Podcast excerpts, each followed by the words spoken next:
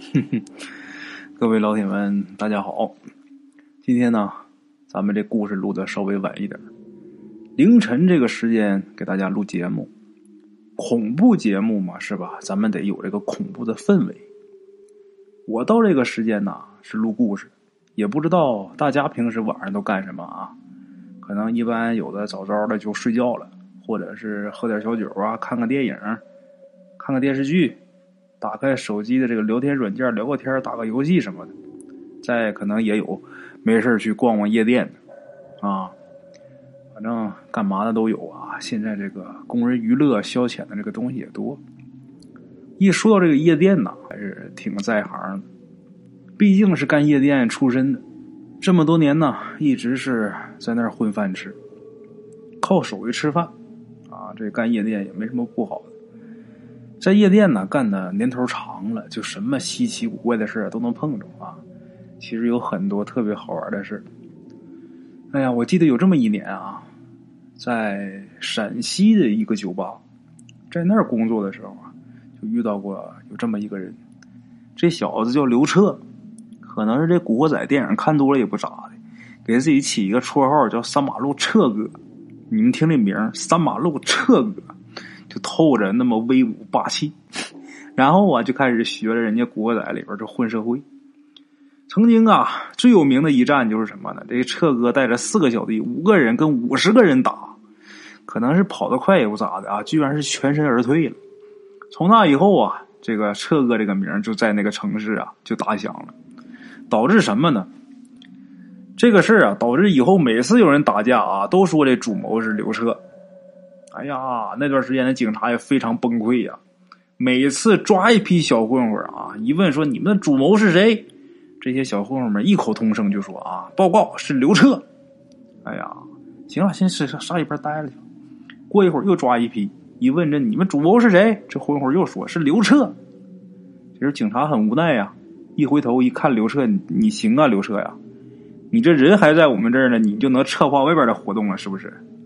车哥也很无奈啊，就说：“警察同志啊，你这打架双方都说我是主谋，我干啥呀？我搁这清理门户呢。”哎呀，这个车哥也很无奈呀。除了刘彻之外呢，在那个地方的流氓团体啊，主要分两个团伙，这两个团伙是分别盘踞在那个地方两个著名的酒吧，一个是我工作的那个酒吧，另一个叫真美丽酒吧啊，真美丽酒吧，你们听这名字啊。可见呐，这里边的流氓文化水平都不高。哎呀，他们干出最丢人的事是什么呢？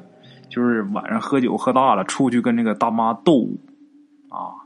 这要不是酒吧老板拦着，那都要跟大妈结拜呀。跟这个真美丽酒吧不同的呢，就是我工作这个酒吧，我这酒吧装修挺好的，门口啊有一个镀金的关公像。这关老爷啊，一人多高，身上是通体鎏金。那胡子、那细节、那衣裳，这工艺做的非常好，特别漂亮。最厉害的还是关二爷手里那把青龙偃月刀，那是做的真好啊，而且能拆下来的。每次这些混子啊路过这个酒吧门口的时候啊，都用那种羡慕的目光看着这个关公像。后来终于有一天呐，一个混子骑着他那个踏板摩托车，把那把刀给顺走了。哎呀，这把酒吧老板气坏了啊，骂保安。不是我说你们啊，你说你们一个一个的能干个啥？养你们这一群人有什么用？一群人看一把刀看不住，你们还能干点什么？都他妈给关二爷丢脸！结果第二天关二爷也被顺走了。哎呀，从那以后啊，这个酒吧那生意是一天不如一天在这混的这些混子们呢也不好过。后来到什么程度呢？一群古惑仔大哥哥就开始卖早点了。你们可以想象一下这个画面啊，就一群混混，就穿的花里胡哨的，那头发都那样式的啊，就在这酒吧里边各种尬舞，正跳着呢。大哥突然进来了，好了好了，兄弟们啊，不要再蹦了啊，把那些油条什么都抻出来，明天早上好炸了啊！咦呀，这混混混的，这流氓不容易啊！哎呀，要我说呀，没事扯那蛋干啥呀？好好找份工作，挣份踏实钱。实在无聊了，咱们就听听鬼故事，多好啊，是吧？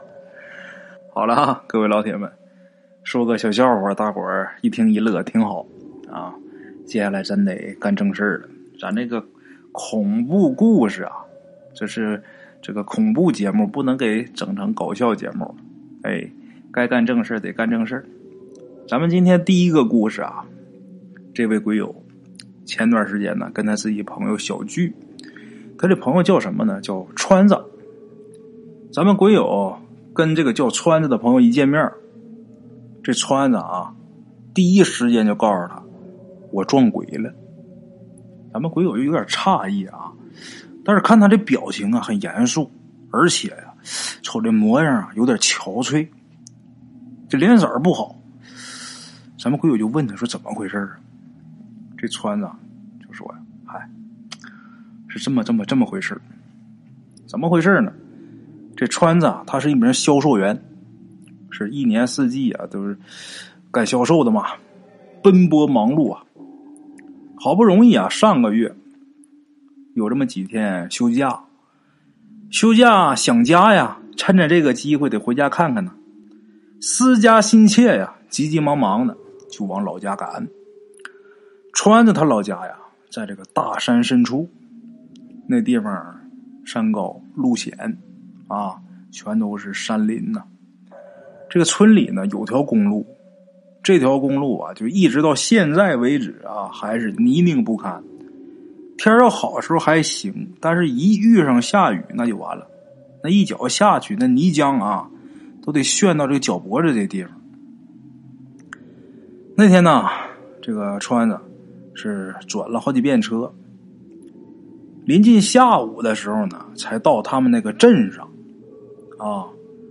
从这个公交车上下车，一下车呀。有那么个五六个摩托车摩的，这师傅是蜂拥而上啊，都拉着让上自己的车，穿着一笑说：“那个我到哪哪哪儿，就说自己家的地址呗。”这些开摩的师傅一听啊，一个个都眼睛瞪多大，然后直晃脑袋，哎，不愿意去。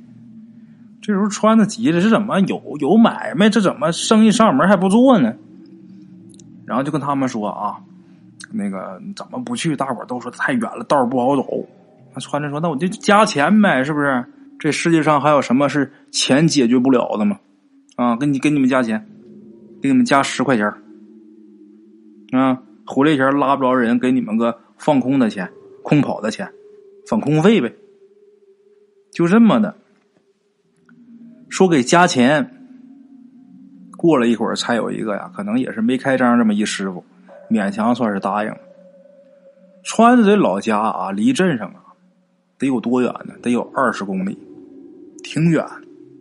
川子上车以后啊，心里边就琢磨啊，这些开摩的的，真也是，妈，现在人的心是越来越黑。这么一个摩托车啊，还学人家出租车还要返空费呢。哎呀，得了，想回家认掏钱，别合计那么多了。摩托车这一路疾驰，啊，跑到一半的时候啊，这天忽然间就变了。原来是晴空万里啊，转眼间乌云密布，雷声滚滚呐，啊，两个人呐又开了一段，这倾盆大雨哗哗就下来了。这个摩托车上啊，上面有个棚，有个伞，在南方朋友或者去过南方见过摩的的啊，都知道。他在这个摩托车中间焊一铁棍这铁棍上面能插把伞。这个雨呀浇不着他们俩，但是这个开摩的这师傅还是找了一个能避雨的一个地方啊，类似于山洞啊，找这么地方把这摩托车就停了。停了之后啊，跟这个川子就说：“就说小兄弟，我不能再走了，这段路啊，我就当免费送你吧。”这时候，川子在后面坐着就傻眼了。说：“这啥？为啥呀？”这师傅就说了：“你们村的路你还不知道吗？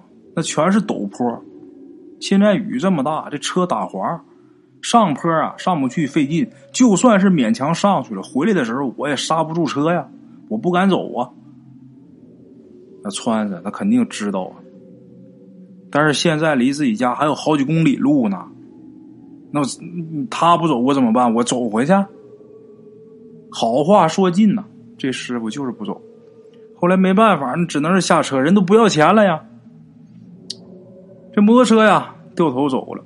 这雨呀，越下越大。这川子就试了试，说：“我这不能搁这待着呀，顶雨儿走吧。”结果发现呢，那雨下的太大了，就浇的这人呢都睁不开眼睛。这雨拍脸上都感觉火辣辣疼，那雨点真大。突然间呢，川子发现这路边这个草丛里边啊，居然有一把伞，一把黑色的雨伞。也不知道是谁落这的，川子走过去之后一看啊，这伞没坏。看这伞呐，有点年头，因为这伞把啊是木头的，这木头啊都磨的都锃亮。川子这心里边啊开心呐，心想这真是天意啊，老天有眼呐，这真是瞌睡来了有人送枕头啊！把这伞打开。啊，还挺好，乐呵的啊！打着这伞就往家走。等到了家以后啊，这天已经黑了。川子把这伞挂这个屋檐下边，累一天了呀。洗澡、吃饭啊，然后洗漱，躺床上就睡着了。这一天累呀，这一觉睡得瓷实。半夜的时候啊，迷迷糊糊的，穿着就听见这个自己家的窗外啊，有人喊自己名字。这声音是一声又一声啊，啊，隐约的听是个女的，她是睡觉呢。隐约听见这声音呐，那时候实在是太困了，啊，恍惚了一下之后啊，也就继续睡了。第二天呢。醒了之后也没有什么异样啊，在家里边帮爸妈干干活有些活他他妈干不了的，他爸一个人干费劲呢，他跟他爸俩干一干啊，没留心这个事儿。这一天又过去了，到了晚上，这川子刚睡着不长时间，这窗外啊又来这个声音了，喊他的声音，叫他这个名字，不停的叫。这声音呐，是由远到近，最后到了川子耳边在他耳边可不是喊啊，喃喃细语。川子这时候迷迷糊糊啊，眯着眼睛侧头一看，就发现自己床边有一个披头散发这么一个女的，正弯着腰跟自己对视呢，而且嘴巴一张一张的叫他名字。这把川子吓得毛骨悚然呐，想醒，却发现怎么挣扎也无济于事，这身体动不了。这时候啊，这鬼还不停的叫他。这川子知道啊，都说这鬼呀叫人的时候，人可不能答应啊，一旦要答应，那魂儿就没了呀。川子这时候就告诉自己，千万不能吱声，千万不能回。也不知道过了多长时间，川子突然发现啊，这女的没了，叫他的声音也没了。这时候，川子啊，感觉出来自己不舒服，应该是发烧了。结果把他爸他妈叫过来，发现自己全身滚烫、高烧。川子把这个事跟自己爹说了。第二天一大早，他老爹呀，二话不说，拉着川子啊，就去村里边有这么一个老人家里边。这老人无儿无女啊，呃，干阴阳先生。到那之后啊，这阴阳先生就说呀：“这川子啊，碰上不干净东西了，就是个鬼魂。现在呀，发现他早还没事阴阳先生呢，给烧了些纸钱。”然后啊，拿这符啊，又化了一碗符水给川子喝。喝完之后也奇了怪了，他这高烧立马就退下来了，这人又变得生龙活虎。本来以为这事儿啊，就这么就过去了，没想到就当天晚上，穿着是刚关上这灯，刚闭上眼睛，还没睡呢，窗外那声音又来。这时候穿着啊，一个机灵啊，立马就把灯给打开了。这灯一开，那声音就戛然而止，没了。看来这鬼还是怕亮。第二天一大早，穿着他老爹又把那阴阳先生啊。又给请来了，请说看看这怎么还还这样呢？结果这先生一来呀，一进院就看见他们家屋檐下面那个黑黑色那雨伞。这先生就问这穿着他老爹，就说这伞哪来的？啊，这这伞我听穿着说是在这个路边捡的，当时雨大，就是碰巧看这个草丛里有这把伞，他就给捡回来，他以为是谁掉的。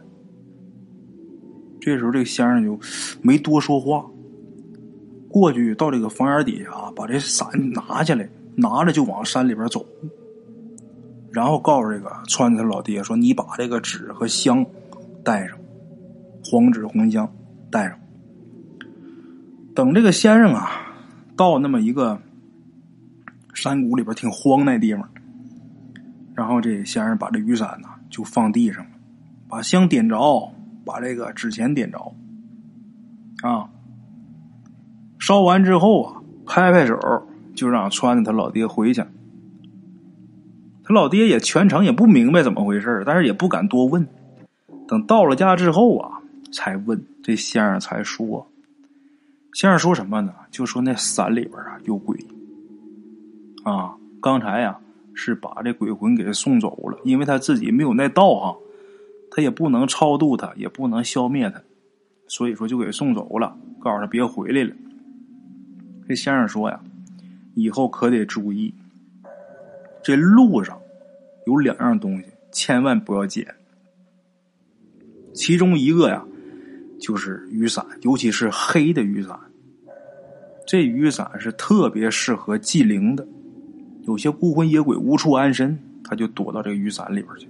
谁要是捡了的话，那就等于把这鬼给带回家了。如果要是碰上厉鬼的话，那这一家都难得善终，不得好死。这穿着那天捡伞的那个地方，估计就是谁家招了东西，把这伞给送到那儿了，他又给捡回来了。哎呀，先生这么一说呀，把穿着和他爸听得头皮直麻呀，真后怕呀。然后又问说：“那第一种是雨伞，那第二种是什么呢？”这先生说了：“第二种是钱。钱这个东西啊，对谁都有诱惑力。有一些心术不正的人呢，就利用你这一点，在这个十字路口啊放钱。这钱要是有人捡了，那不这钱是买命的钱啊！把这钱捡回去之后啊，人家那边是消灾了，这灾可落你身上了。”啊，所以说呀，在十字路口，甚至说路上啊，咱说要是碰见这个钱呢，尽量就别去捡了。那好了啊，各位老铁们，这是大圣给大伙带来咱们今天的第一个故事啊。接下来呀，给大伙说咱们今天的第二个故事。第二个故事，故事当中这主人公啊叫丁刚，啊，湖南益阳人。干嘛的呢？开货车的司机，开了好多年这大货车，技术是挺好。年轻的时候是天南地北到处跑，这胆子也特别大。用他这话说，就是没有我不敢走的路。丁刚这性格不错，很好相处啊，人也比较仗义。他经常就说呀，在家靠父母，在外靠朋友，有帮忙的呢，如果能搭把手就搭把手。哎。他这个性格虽然有时候也吃亏，但是呢，正因为这个性格，他朋友也多，所以说他业务啊也很广泛啊，朋友多路子就多呀。两千零四年的时候，丁刚那年是四十五岁，这家里边亲戚朋友啊，给他好好过了个生日。哎，这个湖南那边讲究这个啊，大多数一般这个生日都是十年一过，但是他四十岁的时候他没过生日。所以说，就想着四十五岁给他补过一个，也没在意那么多，啊，过生日，生日过后啊，紧接着就有一个朋友啊，给他拉了一笔业务。这个业务是什么呢？就从这个益阳一个工厂送货到长沙这个高桥市场那边，价格也谈好了。这丁刚一听，行啊，满口答应啊。因为这个长沙那边的客户催的比较紧，所以说益阳这边工厂啊，就告诉丁刚，就说你得抓点时间，时间得抓点紧。就这么的，丁刚啊，是白天开到晚上。好在这个长沙距离这益阳啊，呃，也就几十公里。辛苦了几天之后啊，把最后一趟货算是送完了。收好这个送货单之后，已经是下午六点多钟。长沙这客户就说呀：“这个晚上开车也不太安全啊，要不就在长沙住一晚上吧。”丁刚摆摆手，就说：“哎呀，没事习惯了啊。”洗把脸，当天晚上开车就返回益阳。从高桥上高速，这一路啊，到益阳收费站，过了收费站下高速往家里边赶。哎，这个丁刚开着车呀，从这个高速路下来到国道，这时候天就已经黑透透的了。丁刚啊，他开车很小心，开的这个速度也不快。转了一个弯以后啊，这车呀要走一段这个砂石路。开的时候，丁刚就发现路边这个建筑越来越少，路两边的人家也越来越少。往那个车窗外一看，都是树林。可是之前啊来的时候，这路上不是这样的。他挺奇怪，但是又坚信啊，我不可能走错。我跑三天了呀，这闭眼睛也不能走错呀。没多想，接着开。颠簸了一段之后啊。还是没看见这个灯亮，丁刚就觉得挺奇怪。就在这时候啊，对面啊有一个黄灯亮，一闪一闪的，这应该是小车的尾灯故障灯啊。然后丁刚啊，接着往前开，又开了一会儿，模模糊糊的就看见有人招手，丁刚就把这车速减慢。慢慢靠近呐，前面停了这辆车。等到这车跟前的时候，招手这个人呐，走到丁刚这个车头前面，摇手，那意思啊，让他把这车窗玻璃呃摇下来。丁刚也没下车，他怕呃有出现什么意外啊，谁知道这是干嘛的呀？他把这车室内的灯打开了，把这车窗啊玻璃放下点，漏了一点缝。都没敢放多，然后就听这个车外这人就说：“啊，师傅，帮个忙吧，这车熄火了，弄半天都弄不好啊。”丁刚这时候透过这玻璃啊，仔细看了一下这人，这人一脸苍白，从那架势好像像失血过多似的，这脸上啊很灰暗啊，这个衣服呢感觉都破烂不堪。手里边拿着一个扳手，这手好像受伤了，隐隐约约啊，好像还滴血。丁刚就想，这不是打劫的吧？丁刚正想着呢，这个车外边这人显得有点着急啊，就求求你了，师傅，能不能给我帮帮忙啊？紧接着就见啊，这小车上啊，这副驾驶那个门打开了，下来一女的，手里还抱着一孩子。这女的跟孩子也是一脸苍白。也不知道是不是因为这灯光的缘故啊，呃，是不是灯照的显得这脸白？这孩子哇哇哭，这声音特别诡异，感觉哭的像猫叫似的。这女的就一边哄着这孩子，一边走到丁刚这车门前，抬头就跟丁刚说：“啊，师傅啊，真麻烦您给帮个忙吧，我们车坏了。你看我们家男人他修半天也没修好，您给看看吧。”丁刚没接他这话茬，就问他们。你们知道这是哪儿不？这女的刚要开口，这男的抢着就说：“啊，这是岳家桥啊！师傅，您帮下忙吧，我们家就在前面，不远一点了。这个车熄火动不了了，您给帮忙看一下。”这时候女的也跟着说：“是啊，师傅，您给帮帮忙，我确实没办法，这天又黑了，车也不能就扔这儿啊，扔这儿我们也不放心呢。您就帮帮忙吧，要么您就拖我们一段路吧，把我们拖到家门口。”丁刚听到这儿啊。想想也是，你说常在道上跑的，谁能没有个麻烦呢？自己以前这车坏半道上也有人帮忙啊。再者啊，他家就在前面就一段是不是？你说我不下车拖他们一截也没多大事啊。就算抢劫我不下车，他们能怎么着？想到这儿啊，这丁刚啊就把这车开到那个他们这小车前面，然后啊问那男的：“你们车上有没有绳子？”那男的说有。这男的在下面系，系到这个车后斗下边这边，那边系到呃他的小车前杠上。就这么的，丁刚啊，从这个倒车镜里边看了一下这小车，小车看不见车标，但这车看着挺不错，挺好啊，挺新，应该是刚买没几天。哎，但是这两夫妻俩也看不出来像有钱人的这个样这车还真不错啊。准备好以后啊，这丁刚就跟这个夫妻俩说：“说你们上车吧，啊。”把好方向盘，我我我慢点开。这俩人很高兴啊，抱着孩子上车了。这一路上啊，开的很缓慢。透过这个反光镜，丁刚觉得有点奇怪，怎么的呢？后面小车里边啊，这个车室内灯也打开，车里这俩人面无表情。这男的这女的像睡着了似的啊，而且开了一段也发现了。我这车呀，后边还拖着一辆车，按理说他得有这个拖重的感觉呀。但是今天我拖他的车，怎么一点拖重的感觉也没有呢？又开了能有十多分钟，前面就出现一片湖，这湖边啊有这么个呃一条小路，这小路另一边是一片荒地，还有山包啊。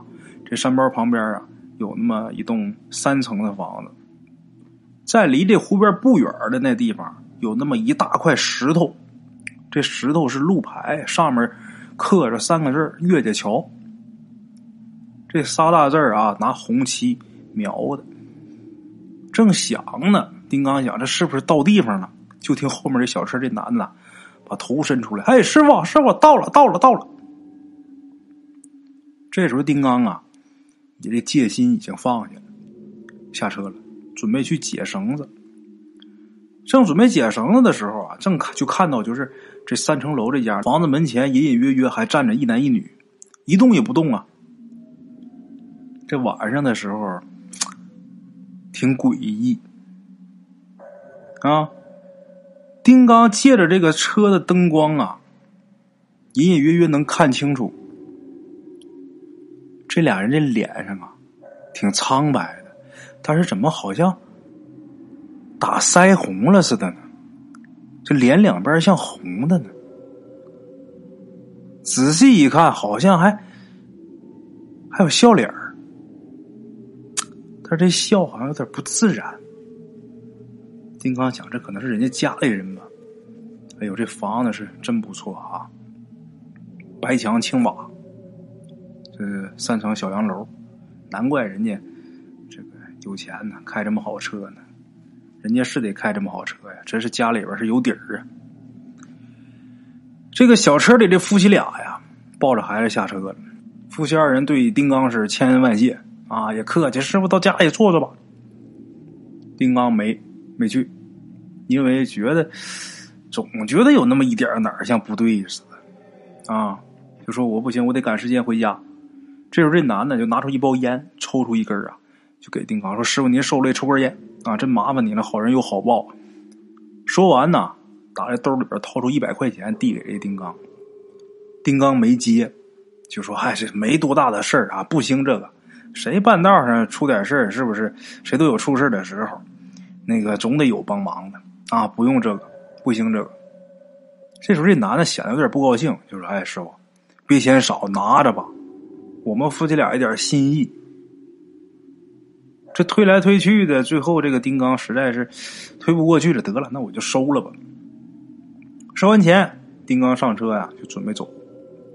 这夫妻二人呐，抱着孩子，就站在他这个车旁边看着他。丁刚感觉有点不自然，就说：“那个，你俩进进屋吧，快进屋吧，啊！”跟他们笑呵呵说。这俩人也是啊，笑呵呵跟他点头。可是丁刚刚转头发动车的时候，这个车一发动啊，丁刚突然间意识到一个事儿，就这一下，突然间感觉哪儿不对劲儿？怎么不对劲儿呢？这两口子怎么一点影都没有呢？没有影子，这灯光照出去，按说有障碍物啊，他就是侧着照，他这个身后也是有影子的。这时候，丁刚突然间啊，这目光一转，完了，这一眼看，差点把魂儿给吓得魂飞魄散。怎么的？这两口子身上啊，全都是血。这男的手上拿着自己一条大腿。那脑袋就好像是那西瓜炸开似的，这女的呀，这头上也是血肉模糊啊。这小孩的肚子，好长一条大口子，哗哗往出淌血。这一眼把丁刚吓得一脚油门就干出去了，这一道上没敢停啊。到家以后，这丁刚就开始发高烧，这一病就是三天，打针吃药不管用。后来他媳妇问呐。他把这事儿说了，把他媳妇吓得鼻涕一把眼泪一把的啊。然后这个他媳妇带着丁刚就跑到这个他们附近有这么一个村子叫孙家屋，有这么一个姓孙的一个瞎子。这老头啊明白这些事儿，那准是见鬼了呀！找这老头求了一碗符水，喝完之后呢，第二天还真好了。这个孙瞎子这老头就说呀：“嗨，这没事就是碰上脏东西了啊，受点惊。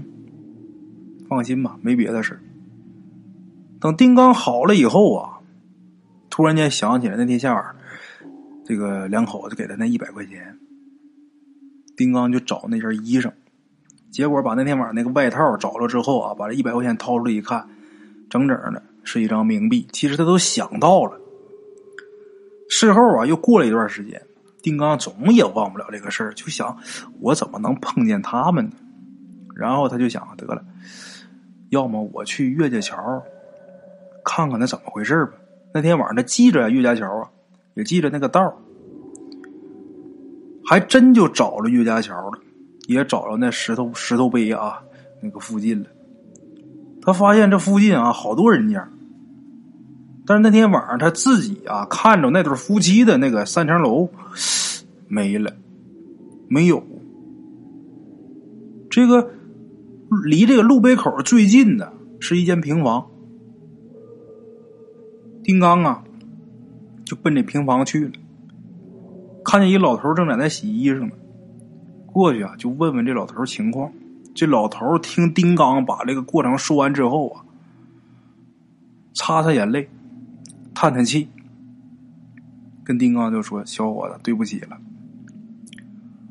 你那天晚上遇着的，可能是我儿子和儿媳妇还有我孙子。我儿子前几天给我托梦，也说他车坏了，半路上回不了家。幸亏啊，碰着一师傅把他们给带回来了。丁刚这时候就懵了，感情那天晚上那个事儿，这老头还梦见了。那您儿子一家三口怎么回事老头说呀：“我儿子一家三口啊。”半个月以前呢，出车祸没了。哎呀，我这个，哎呀，这个心呐，一说是堵的。他死那地方啊，就是那天你碰到他那个地方，也是因为这车出问题了。我儿子躺那个地上修车，儿媳妇和孙子在车上坐着。这时候来了一辆大货车，这司机疲劳驾驶，哎呀。可怜我那儿子儿媳妇还有我那孙子，全没了。老头说完之后，眼泪下来，拿手擦的。这丁刚啊，也是安慰他，就说：“嗨，我这也算是有缘分，我这也算把他们这魂给接回家，这也算是做一个好事。”这老头啊，带着丁刚去看了一下他儿子这一家三口的墓，这墓修的挺大的。是合葬墓，这个墓前面啊，有这么一堆灰烬，这灰烬被雨给淋过啊，就被雨给浇过，所以说没被吹散。然后，这老头告诉丁刚，就说呀，这是我给他们一家三口啊烧的房子，还有纸钱，还有一对童男女儿，还有一辆小轿车。那天晚上你拖的那车呀，应该是我给他们烧的那辆。这三层楼原来是老头给烧的，这楼前那俩有红脸蛋那俩人应该是那童男女儿。丁刚拽的很豪华的小轿车，也是老头给烧的。丁刚就很感慨，也这么多年了，在这个社会上，也闯荡这么多年了，也哪儿都跑。像这个事儿啊，没少听说过，但是真到自己身上的时候，也觉得挺不可思议的。这丁刚在这老头家坐了一会儿，聊了一会儿天临走的时候啊，丁刚就看了一眼他们一家三口的那个遗照。恍惚间，丁刚就觉着呀，这仨人盯着自己笑呢。哎呀，赶紧走！